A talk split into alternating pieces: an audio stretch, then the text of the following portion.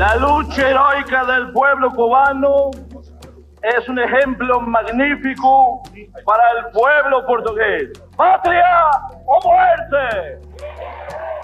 Cada um tem o seu hotel.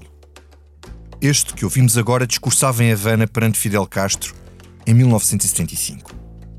Ao bom, o estratego do golpe de 25 de Abril, que acabou com a ditadura e pôs fim à guerra.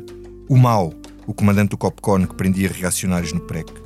O vilão, o homem que esteve detido preventivamente por ligação às FP25. Com as reações contraditórias à morte de Hotel Saraiva de Carvalho, comprova-se como o discurso de Marcelo Rebelo de Sousa no 25 de Abril tinha todo o sentido. A história não é consensual, cada um olha para a sua história e para os seus hotelos com os olhos da esquerda, com os olhos da direita, cada um consoante a sua experiência, cada um com a sua subjetividade. Este é um direito que se conquistou com a ajuda do hotel vencedor e não com a ajuda do hotel que depois, felizmente, foi derrotado. Isto de pesar almas em terra, isto de fazer juízos certos ou errados sobre quem é e sobre quem foi, é um direito que temos numa democracia liberal e livre. E afinal, também foi para isto que se fez o 25 de Abril. Mas a história faz todos os dias. E há pequenas e grandes decisões que não sabemos em que medida moldarão a própria história. Como as eleições autárquicas que estão à porta. E segundo a sondagem ISCTE e ICS para o Expresso e a SIC, em Lisboa vai-se parecendo tudo muito como o que aconteceu há quatro anos. Fernando Medina sem maioria absoluta e Carlos Moedas com a soma dos votos do PSD e do CDS. Já falamos nisso na nossa conversa e das diferenças que há em relação a 2017 e das possíveis consequências que poderá daí advir. E como este é o último episódio antes das férias, claro, vou perguntar aos meus convidados em que estado vai a banhos esta nação quando se vislumbra uma luz ao fundo do túnel da pandemia. Estamos mais irritantemente otimistas como Marcelo ou mais irritantemente cautelosos como Costa. Estamos a gravar esta comissão política na manhã de 27 de julho, terça-feira, e se é um political junkie, anote na sua agenda que regressamos no dia 7 de setembro para arrumarmos mais ideias sobre autárquicas e sobre o que mais se passou na arena política no calor de agosto. Mas também não se esqueça de anotar, para a semana haverá um episódio especial da Comissão Política onde nós daremos os prémios mais formidáveis do ano para esta edição, convidei a Rosa Pedroso Lima, jornalista de Expresso, que cobre a aula esquerda do nosso campo político. Olá, Rosa. Olá, viva. E Rita Diniz, a jornalista do Expresso, que varre a ala direita. Olá, Rita. Alô. E connosco o David Diniz, como sempre, o nosso líbero, que nos ajudará, mais uma vez, a fazer a leitura do que se passa no jogo lá à frente. Sempre Olá, no David. centro do terreno, no número do terreno.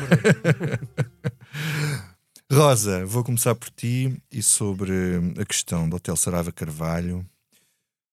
Tu, eh, que tens mais memória aqui de todos nós. eh, Estou mais velha, sim, sim, sim. De uma forma simpática de eu- dizer. Eu não disse isso. Disse eu. Eh, Marcelo Rebelo de Souza disse que ainda era cedo para a história jul- julgar Otelo, mesmo, mesmo tendo passado já quase 50 anos sobre a Revolução. Ele não é consensual sequer à esquerda, muito menos eh, à direita. O que é que achas que a história vai dizer deste homem? Olha, eu prefiro citar um outro Presidente da República, eh, o General Ramalhanes, que disse sobre Otelo que a pátria, a pátria deve-lhe a liberdade e a democracia.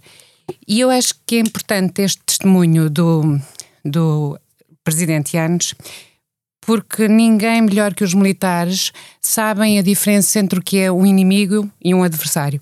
E eu acho que hum, ser Yanes a dizer isto é particularmente interessante e importante e justo, porque Yanes teve em Otelo um grande e feroz adversário. Aliás, prendeu, ele mandou prender. Pronto. E até politicamente, quando Otelo foi candidato às presidenciais, a primeira em 76 e, e depois em 80, eu aí recordo-me em 80 do, hum, da agressividade política do Otelo que já estava, e bem, uh, uh, na parte mais revolucionária, não acho que ele fosse um revolucionário romântico, acho que o Otelo se apaixonou pela revolução e pela política de uma maneira exagerada e, e foi um radical perigosíssimo. E lembro-me desse combate com Yanes. E, portanto, ver uh, a justiça de, do, de, de reconhecer o papel de devolução da liberdade e da democracia a Portugal como um património de Otelo, acho muito importante. E depois a história tem coisas muito engraçadas. Um, outro militar, Vasco Lourenço, que também tem momentos de particular euforia, às vezes exagero, e bastantes vezes exagero, um, disse uma coisa muito verdadeira também sobre Otelo.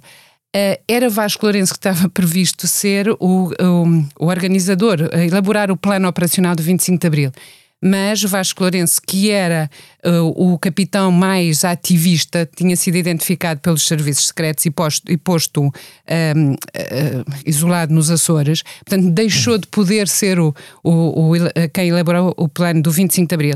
E foi Otelo por este acaso da uhum. história. E o Vasco Lourenço, nesta hora da despedida, uh, diz e ainda bem que assim foi, porque o plano era muito melhor do que se tivesse sido eu a fazê-lo. Ou seja, eu acho que esta ideia de olharmos, como tu dizes no, no texto de abertura, para a história com os nossos olhares, as nossas vidas, as nossas opções ideológicas, eh, sociais, culturais, etc., é muito perigoso. E vir, eh, virem estas duas personalidades que foram adversários diretos de, do hotel ou companhões de Ruth fazer um balanço sereno é uma coisa que nos faz falta e acho que é bom aprendermos com eles. Muito bem, Rosa.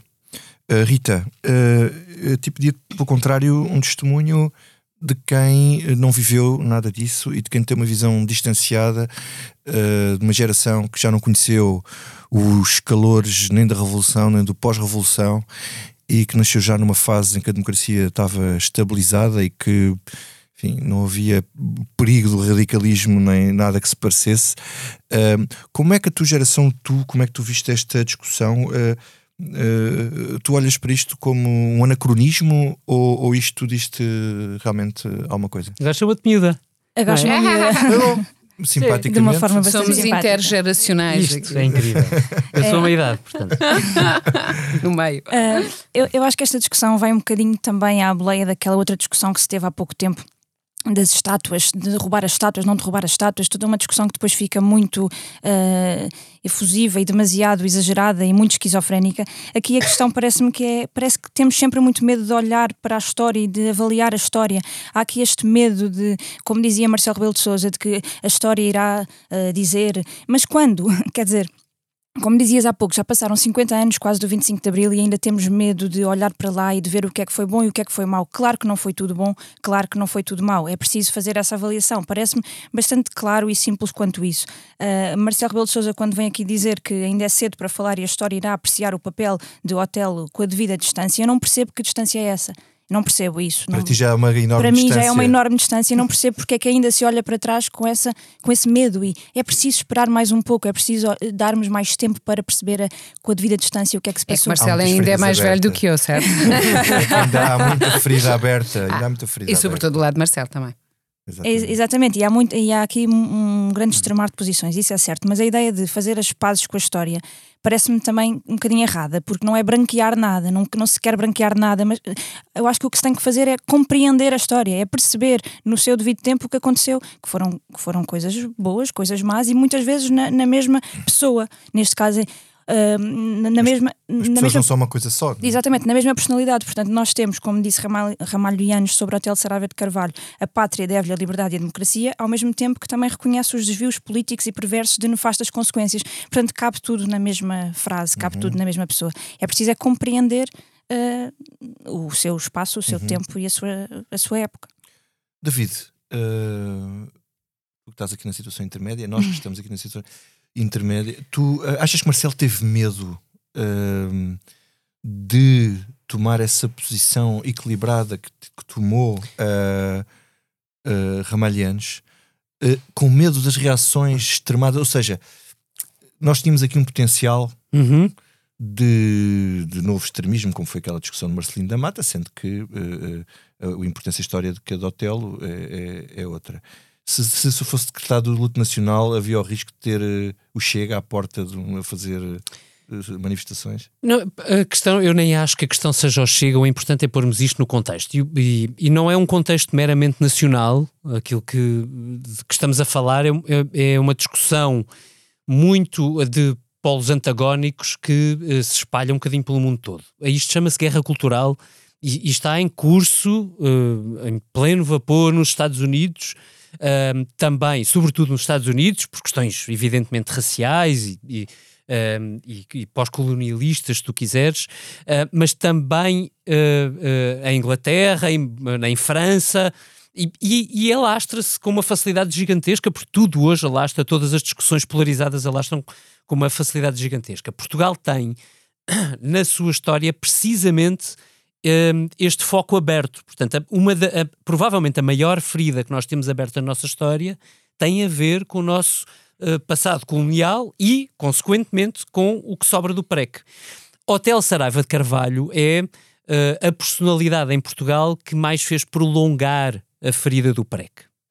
Uh, e, e, como tal, é evidente que a, a ameaça, se calhar chamar-lhe ameaça é demais, ou o risco de transformar a morte de alguém que tem um passado incrivelmente relevante na história de Portugal, numa discussão acesa que não leva a lado nenhum, era muito grande e, portanto, eu percebo a prudência do Presidente da República, também do Governo, uh, e, e, sobretudo, percebo, eu, eu, gostava de juntar à, à citação que a Rosa fez de, do belo texto que Ramalhanes uh, fez publicar, ou tornou público ontem, a, a reação do Partido Comunista Português, que, como bem lembrou o, o, o, Diário de Notícias na edição de ontem, um texto do João Pedro Henriques que eu recomendo, uh, como ele bem lembra, um partido que sempre combateu o Hotel por ver nele o principal rosto da extrema-esquerda militar, através do gabinete de imprensa, o PCP resolveu fazer uma reação muito lacónica que se limita a registar no essencial, e cito, o seu papel no levantamento militar do 25 de Abril.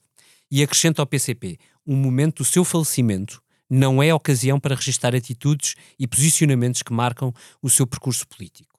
Eu é isto que a, a, reação, há sempre aquele dia em que nós estamos de acordo com a posição uh, contrária à nossa, eu estou Uh, eu assino por baixo exatamente o que disse o Partido Comunista Português naquele Cuja tradição é ser sectário. Mas eu é vou ser... registar também que tu registaste e assinaste por baixo um comunicado baixo, do PCP. Assinei por baixo. Mas eu tenho uma, deixa-me só fazer assinalar uma coisa. O PCP escolhe muito bem a palavra, levanta, as palavras levantamento militar não e não revolução. É Ou golpe militar. Certo. E, e, eu ia só acrescentar um dado sobre o hotel, que é, é mesmo a única coisa, depois de tudo aquilo que já foi dito, que, que eu acho que é importante registar. Otelo era um, uh, foi uma personagem absolutamente fascinante, como são os seres humanos fascinantes. É que nenhum de nós é feito a preto ou a branco. Nós somos todos feitos a preto e branco. Acontece que Otelo levou isso ao extremo. Era uma das personalidades que levava essa sua característica ao absoluto extremo, acrescentando-se pelo meio que ele não tinha uma enorme densidade política e, portanto, era muito volátil do ponto de vista de posicionamento, consoante o decurso dos acontecimentos. O, o Otelo extremo deu a Portugal a liberdade. É verdade, não sozinho, é claro que não sozinho, mas deu a Portugal a liberdade, teve um papel central naquele, naqueles dias, naquele dia 25 de abril de 1974. E, e esse hotel extremo levou-o a participar, infelizmente de forma ativa, numa das páginas mais negras da normalização da democracia portuguesa.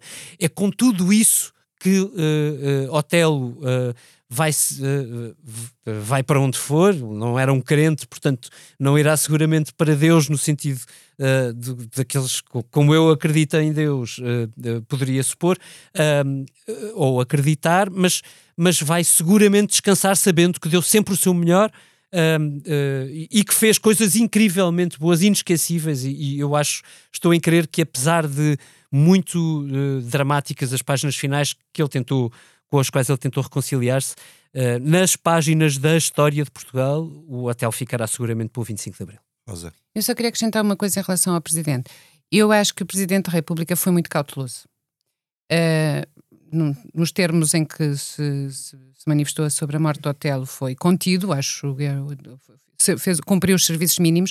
Decretar luto nacional por causa do Otelo seria uh, bastante contraditório até com todos os outros capitães de Abril. Sim, Quer sim. dizer, Salgar Meia não mereceu do país uma, nem, nem, nem Mel Antunes, nem... Mas deixa só fazer se advogado é que é o erro, não é? Deixa fazer advogado do diabo. Não, algum dia isso teria que acabar. Certo, Deveria acabar mas, ou não? Mas seria injusto. É? Ou seja, eu acho que, sim, eu acho que Marcelo optou pelo princípio da cautela. Uh, destacar Otelo em relação a todos não, os é, outros ex-capitães... era o mais controverso deles todos dos uh, mais controversos. Não, quer dizer, Salgueiro Meia também não teve direito a uma pensão. foi muito controverso dizer, e por ter sido presidente foi, a... foi uh, por ter sido uh, presidente foi uh, condecorado, portanto quer dizer... Mas porque foi presidente. Tá bem, mas, mas lá está. Mas não, nem estou a falar de condecorações, se calhar até o hotel teve alguma condecoração, não faço teve, ideia. Teve, teve, eu ontem fui ver isso, porque como não vi o nome dele nos que foram condecorados agora pelo presidente, pensei, ai, ele não condecorou o hotel, condecorou só os outros, porque eles não foram todos os de uma outros, vez. Okay. Uh, mas não, ele foi condecorado em 83 exatamente por Ramalhanes, com o grau da, da, liberdade e com um grau acima do que estes estão a ser uh, okay. condecorados okay. agora. Ok,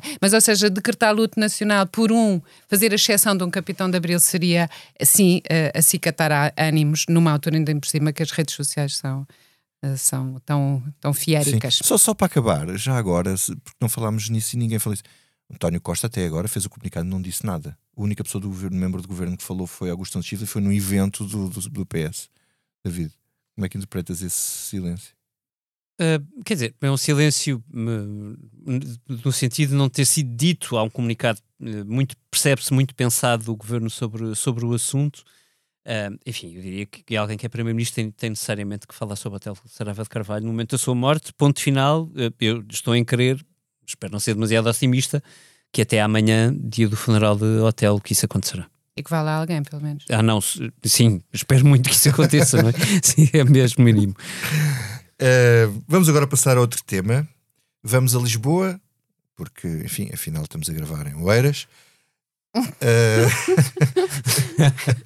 não faz muito sentido, mas pronto. Lembrei-me lembrei desta piada agora. Foi um bocadinho o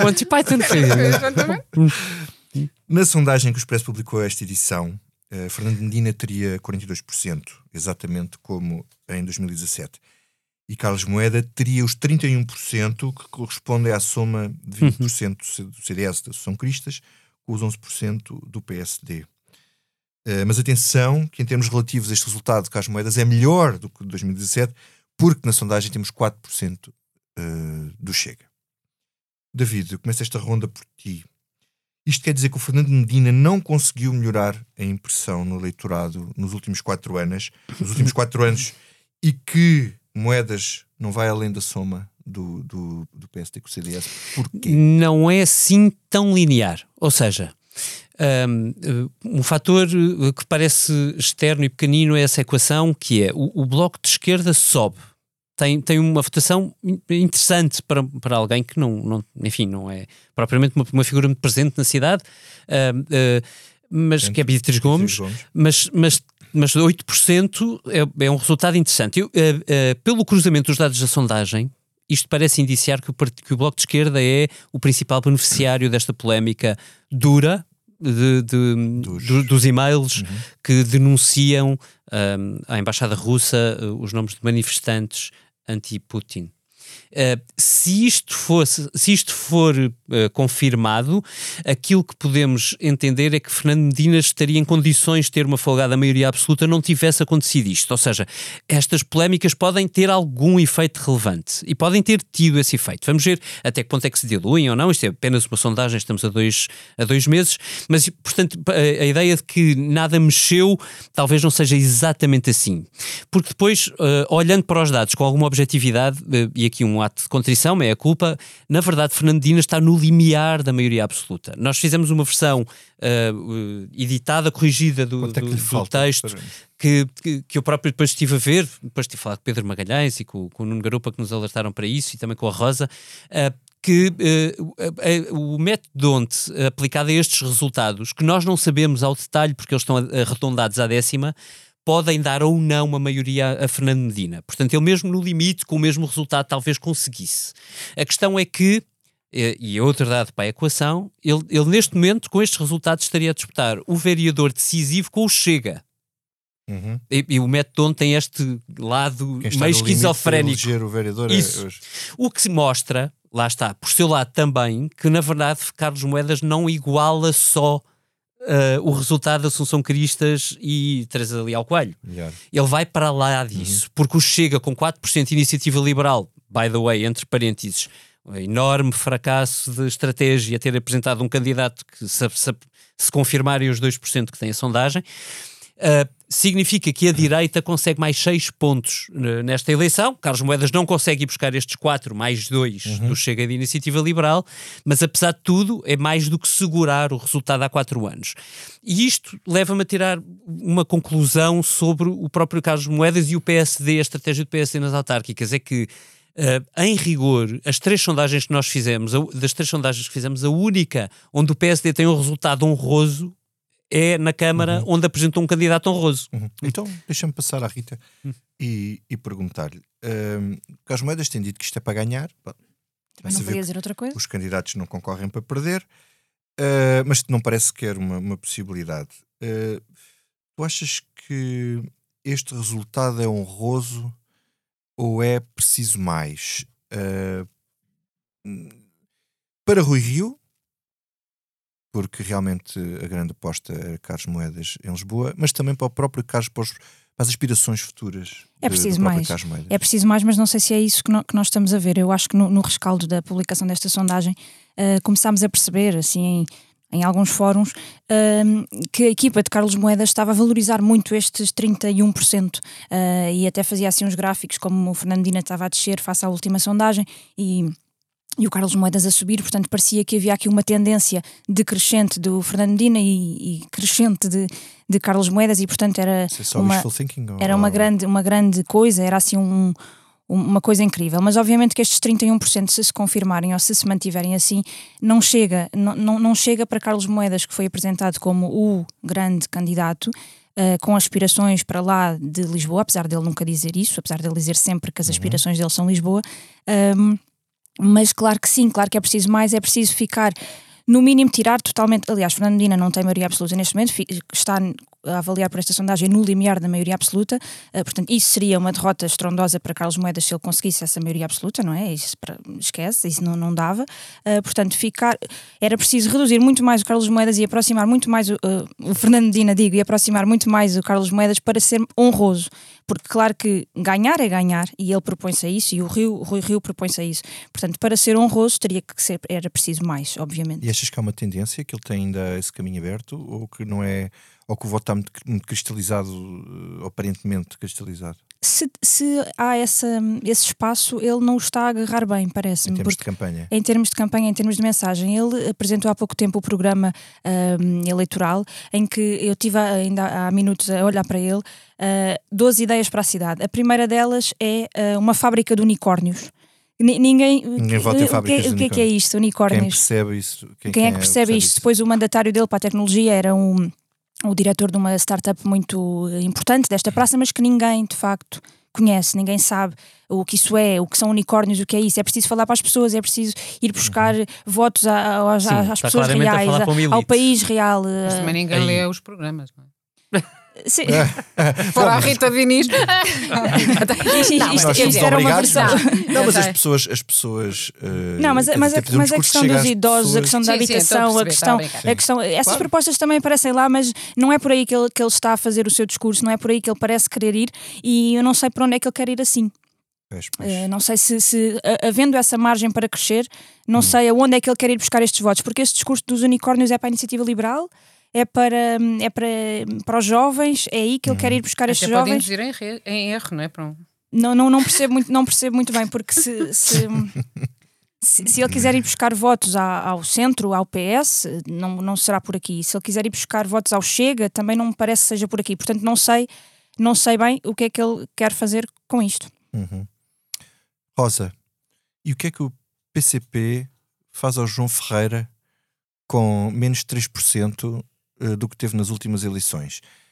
Ele, na, na, na, sondagem, aparece em perda à terceira candidatura, é o nome mais forte para suceder a Jerónimo de Souza. Continuará assim tão forte se o resultado for como o da sondagem? Pois, Obrigado, Rosa. Posso perguntar ao David Inês que agora subscreves. Adorei aquela parte de subscrever o comunicado do PCP. Eu acho que, fora de brincadeiras, obviamente que o João Ferreira precisa do, de um bom resultado ou de segurar um resultado, uh, mas também, se não tiver um excelente resultado, como sabes, os dirigentes do PCP são muito resilientes. e, portanto, não é desta, é para a próxima. Claro. O, o que eu acho é que ainda é muito prematuro. Estas são bons indicadores. Há coisas curiosas nas sondagens. O Expresso publicou Porto, Almada e Lisboa. E curiosamente o David estava a falar uh, no impacto que o Rússia Gate teve na, na uh, neste resultado de Medina. Claramente, uhum. 55% dos inquiridos disseram que mudaram de opinião para pior uh, sobre Fernando Medina em função da maneira como a, a, a, Câmara geriu este caso. Curiosamente, Rui Moreira, com o caso Selminho, 68% das pessoas dizem que ficaram é, é igual, mantiveram a, a, sua posição em relação à sua intenção de voto. É, é curioso, não é? Portanto, eu, e eu acho que há aqui ainda muito caminho para fazer. Eh, é evidente que Carlos Moedas parte em desvantagem em relação a Fernando Medina por todas as razões e mais algumas, e porque, ainda para mais, a campanha não se pode fazer na rua. Isto, apesar de tudo, as limitações uhum. uh, de tempo, uh, tanto em termos de tempo como por causa da pandemia, é impedem claro. que uma pessoa que precisa de ir para o terreno uhum. uh, e fazer a rodagem, porque eu penso que o Carlos Moeda não tem essa experiência, nem tem esse conhecimento, ao passo que o Presidente da Câmara de Lisboa tem palcos vários e, e permanentes e diários, se quiser. E, portanto, um, eu acho que ainda é prematuro. Há aqui indicações, uh, sobretudo do Estado também, do, do PSD, que é bastante uh, triste. Aliás, nas três sondagens, eu acho que não é. Hum não são comparáveis porque são realidades completamente diferentes, mas a soma de votos do PST e do CDS para Medina, mas uhum. a perda do candidato PST em, no Porto, o, PSD aponta para 8%. 8%. Sim, fica bastante Quer atrás dizer, até dos 11% que teve Álvaro Almeida e, há 4 anos, que foi já bastante Exatamente, e em Almada o Nuno Matias não vai além dos 11%. Ou seja, são... Em coligação, coisa que e há em coligação, exatamente. Portanto, há aqui também este lado, mas eu, mais uma vez, acho que isto ainda está muito em aberto porque a campanha está longe de ainda ter começado e favorece os que estão no poder nesse sentido, não é? Inês Medeiros, uh, Rui Moreira e Fernando Medina uh, têm vantagem nesta fase há do pouco, campeonato. Há pouco perguntavas das ambições de Carlos Moedas e se isto é ou não uh, um, um, sinal de que ele possa ainda chegar a algum lado ou não. Eu acho que esta campanha vai ser muito importante para isso, para o próprio partido perceber se ele uh, tem ali alguma coisa ou não, porque ele ainda não, não provou nada disso. Ele, ele é, foi comissário europeu, ele uhum. tem esse lado todo uh, muito de, de, elite e de, de tecnocrata. E tec, exatamente, Exato. mas não tem ele ainda. Enquanto candidato. Enquanto candidato ainda enquanto nunca foi testado. Enquanto, enquanto líder, enquanto candidato, uhum. nunca foi testado. Isso vai ser muito importante. Agora, o facto de, como a Rosa estava a dizer, a campanha ser muito difícil, vai ser um, um, uma desvantagem para ele. Mas eu acho que é preciso também, o partido precisa olhar para ele e ver como é que ele se dá neste, neste contexto. Uhum. Uh, vamos passar eh, ao tema final. Deixas-me só acrescentar um ponto. Desculpa lá. Uh, uh, no caso de Carlos Moedas, acho que apesar de tudo há. Apesar de tudo, insisto, acho que há um, um ponto positivo para ele que é da tendência, porque a primeira sondagem que saiu sobre Lisboa era uma catástrofe. Sim. Aí sim era uma catástrofe absoluta. E, e, e hoje Carlos Moedas está a 11 pontos de Fernando Medina, enfim, não é uma, uma não é propriamente o que se chamaria uma vantagem recuperável, mas também não é o fim do não mundo. É um desastre. E, e, e, e, se compararmos, por exemplo, com a, com a vantagem de Rui Moreira face ao segundo candidato mais votado no Porto, que é o do Partido Socialista, uh, uh, que salvo erro a vantagem é de 24 pontos. Enfim, é todo uhum. outro mundo. Digamos que há uma diferença. Uh, então eu vou pegar nisso que tu estás a, a dizer, David, para me dares um. um eu vou-te perguntar assim: uhum. em que estado vai a nação? Para férias rapidamente. Uh, Difícil. Mas, mas, tem que ser rápido. E, mas, mas mete também Medina, quer dizer, António Costa e Fernando Medina vão descansadinhos. Parabéns. Então, uh, avaliando pelo meu próprio estado, irei de férias uh, desesperado, no sentido mesmo a precisar delas. Um, dito isto, num, num turning point. Nós te, estamos a gravar na terça-feira, imediatamente a seguir à reunião do Infarmed, que dará as orientações que o Governo, evidentemente, irá seguir para começar, para, sim, começar a fazer o downgrade das medidas de, de restrição. Uh, isto vai dar algum fôlego a António Costa, portanto, evidentemente, ele vai bastante mais descansado do que, por exemplo, foi no ano passado. Lembramos-nos todos do que foi o verão passado, e o outono passado, e o inverno passado, e, portanto, todo o cenário é bastante diferente. A vacinação tem sido de grande eficácia uh, e, uh, enfim, e também com mérito do governo, não, não lhe posso tirar. Uh, quanto a Fernando Medina, enfim, acho que não vai ter férias. Portanto, eu, ou melhor, eu não teria se fosse Fernando Medina. Acho que um presidente da Câmara quer ser reeleito e que está com 11 pontos de diferença e que não sabe se tem maioria não ou não. Pode dormir. Claro. Não, se dormir é mau sinal. É isto. Rosa, Hum. como é que tu avalias o estado da nação? Olha, cansada. Acho que é uma nação, somos uma nação cansada. Ah, eu- o, o debate do Estado da Nação mostrou também uma, um Parlamento que já não sabe debater. Acho que há ali uma fragilidade do debate democrático que me impressionou. Isso é mesmo Vimos- verdade. Vimos um, não sei se é cansaço, Não, não é não, é mesmo. É mesmo mas era, eh, foi facto. muito patético, ou seja, vimos um primeiro-ministro a despejar milhões e agendas e não sei o quê. Uma E- certa arrogância, não é? é completamente arrogante, uma oposição que pedia coisas como para o primeiro-ministro, parecia uma coisa de, de, de creche, pedia ao primeiro-ministro para eh, fazer, aplicar corretivos ao ministro da Administração Interna. E o primeiro-ministro respondia à oposição dizendo: Ah, essa pergunta é disparatada, disparatada, disparatada. Dizia coisas como eh, ao, ao, ao Adão e Silva do PSD: o senhor precisa de férias e descansar. Eu acho. eh, o conteúdo foi fraquíssimo e a forma foi preocupante. Eh, eh, o, o- o Primeiro-Ministro recomendou férias a- a- a- aos deputados. Eu acho que precisam todos de descansar bem e vir frescos, porque a democracia só perde com, com, com debates do Estado da Nação deste. Também subscrevo Rita, essa. Rita, o teu diagnóstico, mas também eh, se uma boa oposição também não obrigaria o governo a ser melhor.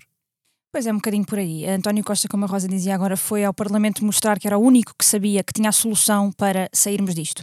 A crise pandémica, a crise económica e social que aí vem, ele atirou com milhões, atirou com uma agenda muito detalhada de, de, de tudo o que vem aí com o PRR. É uma agenda detalhada, mas também muito. a maneira dele com a sua dizer, arrogância, como eh, vocês, ok. como vocês falavam. Sim, como mas vocês é falavam, agenda, mas- vamos, vamos eh, é uma agenda do trabalho com direitos e trabalho digno, eh, Sim, e, whatever e that tudo, means. e tudo à boleia de, de uma bazuca que, que o Costa, Isso que. António Costa... orçamento de unicórnios. Vem com uma agenda de Do unicórnio. unicórnios. Mas tudo à boleia de uma bazuca que António Costa está a vender como a solução milagrosa. E eu acho que esse discurso, essa narrativa vai colar muito bem e ele vai aparecer assim, desta forma, por isso pode ir a banhos descansadinho, vai aparecer desta forma como o grande salvador que tem esta, este, este comprimido mágico e é o único capaz de, de salvar isto. E lá está, a oposição, como se viu, não não parece ter aqui uma alternativa a isto, a isto concretamente, é como sair daqui, desta crise económica, social, eh, crise pandémica que estamos a viver, não, não parece falar disso. Rui Rio, nas últimas semanas, tem apresentado propostas para.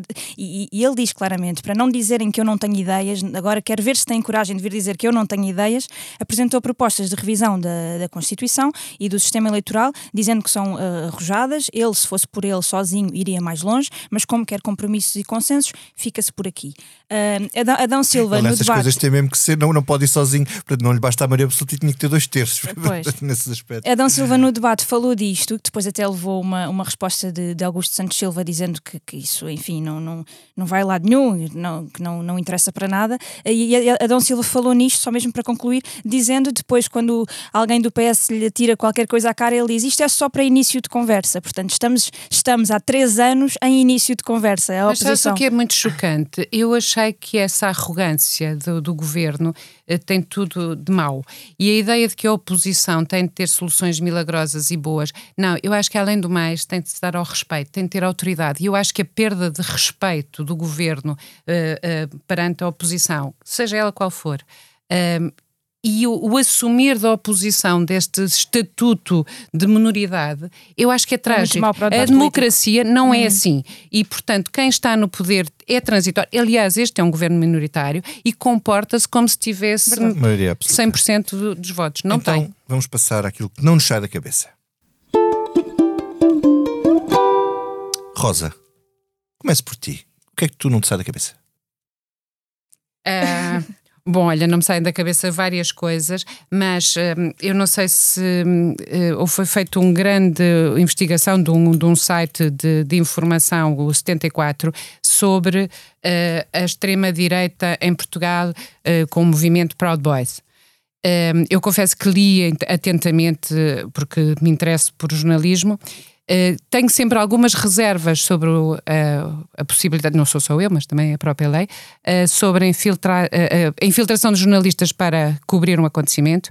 Ehm, acho que manifesto de interesse público isso é possível.